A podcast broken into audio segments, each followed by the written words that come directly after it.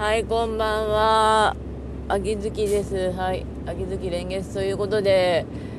今、帰り道なんですけど、車の運転で、ちょうど行きの時はライブ配信してたんですよね。うん、お昼にやってみたかったので。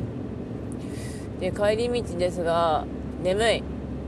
あの、今、車なんですけど、まあ、眠らないように、ちょっと仮眠と、仮眠とかちょっとぼんやりしてから、運転開始したんですけど、あの、疲れてる時は、休むのが一番だよねということであのご飯食べた後なんで眠いです、うん。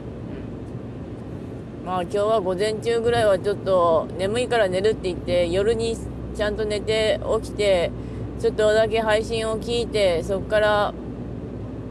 ゴロゴロしてから朝の年上げをちょっとだけやって体が動くようになってからあのお風呂掃除してましたね久しぶりに。いやあの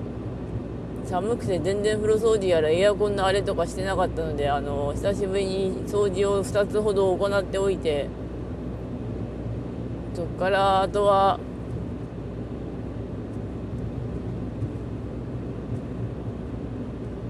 出かけてましたね。あの行きの方は普通に配信してて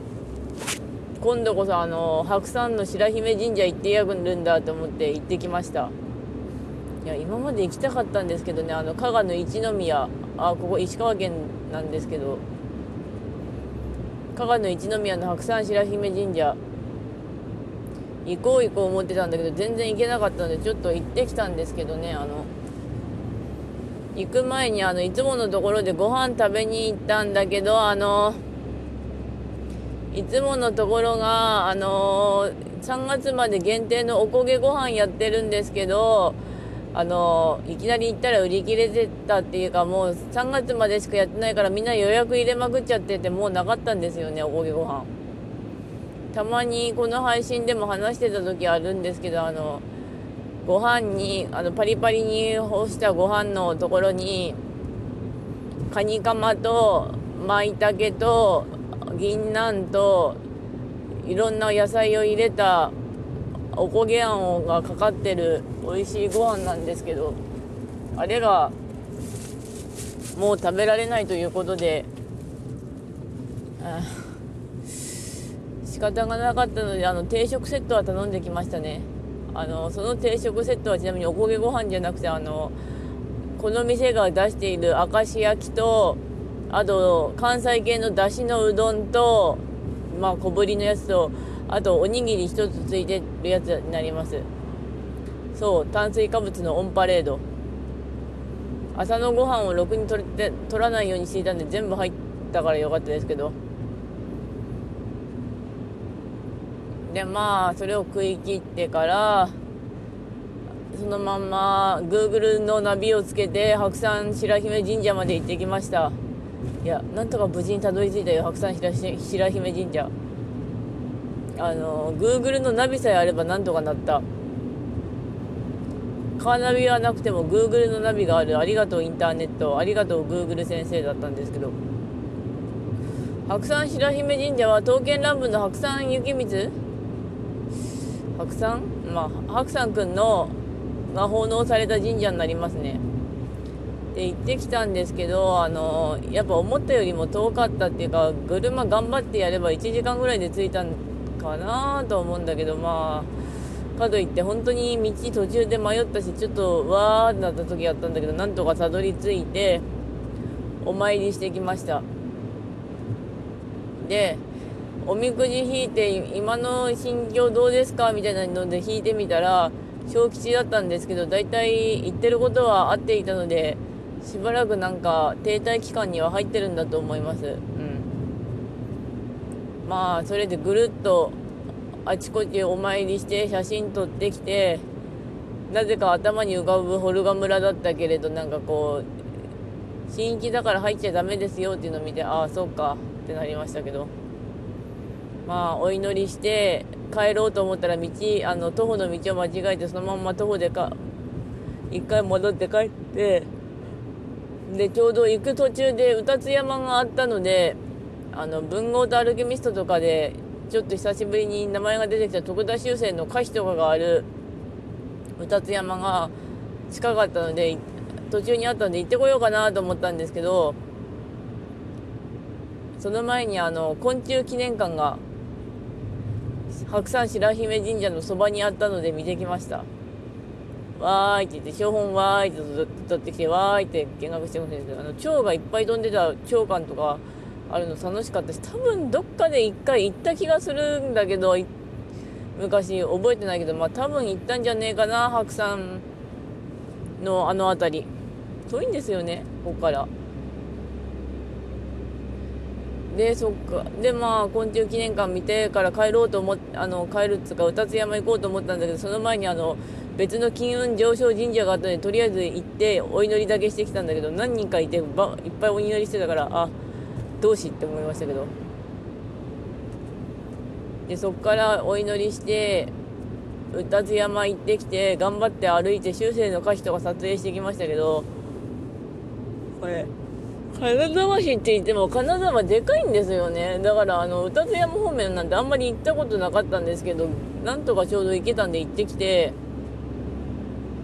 修正の歌詞とあと教科の歌詞も撮影してきてそこからあの下道使って帰ってあのちょうど八番ラーメンを通りかかったんでよし八番ラーメン食ってくるかということで八番ラーメンのレモンサンラーを送ってきました。あれレモンがあの酸味が入るとすげえ咳き込むんですよね。花粉症も入ってとっても大変だった。まあそんなお使いでした。うん。ええ。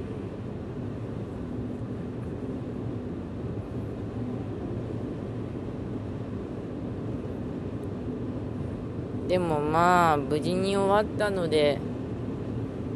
よかったです。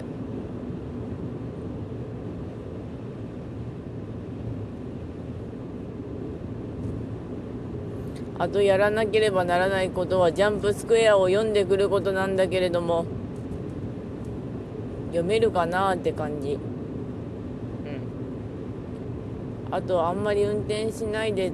まあ今日木だから金土日月か。だからあと5日仕事だからなんとか。乗り切ろうかなって思うのと。うんちょっと眠かった。そして思ったのはやっぱちょっと新しいとことか行くとワクワクしますね。私ちゃんと行動力ついたとすごいとか言って自分のことは褒められますしそれはそれとしてあといろんなものを見るのは好きですね昆虫館楽しかったです。ちなみに残り4分ですがあと眠いやっぱり。あのなんとかここ1回また休んでちょっとちょっと座布団の調子が悪いので座布団を直してからあのまた運転再開してコンビニ寄ってジャンプスクエアあったらジャンプスクエア読んでいきたいなと思うんですよね。ワールドトリガーがあの新キャラがいっぱい出てるそうなので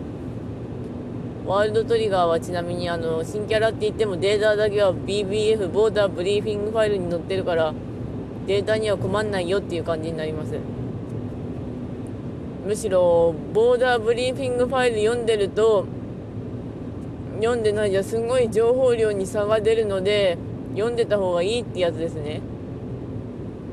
ボーダーブリーフィングファイル。あと夕刻のモリアーティがどうなってんのか気になる。なんか先月号になっちゃったんだけど先月号の煽り文がものすごく BL だった。うん。あれは BL だった。いやふむけに読めるけどさ。うん。あとテニスの王子様がなんか某ラップ某というとあれなんでヒップマイヤーパラライが始まるよりも前にテニスのやつでラップバトルっていうのを思い浮かべていたらしい好み先生がすごいと思いました。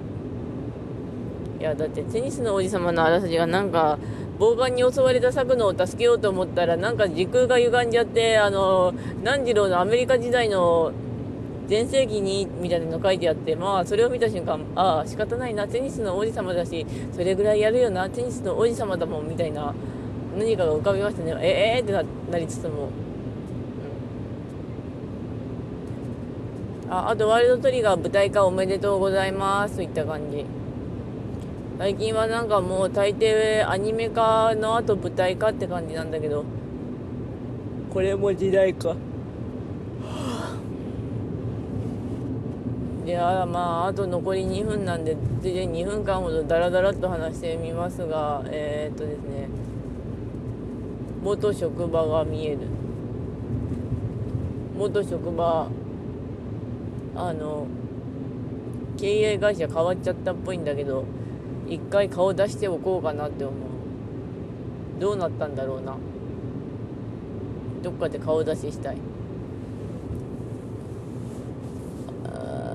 あとはエプロンを洗わなきゃいけないとかいろいろ思い出したんだけど。まあなんとかどうにかこうにか眠い本当に仮眠取っといて正解だったと思います。まだギリギリ私の精神を持っている。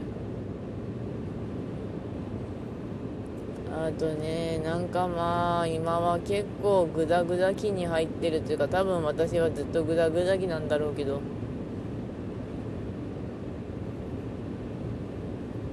とまあそんなこんなで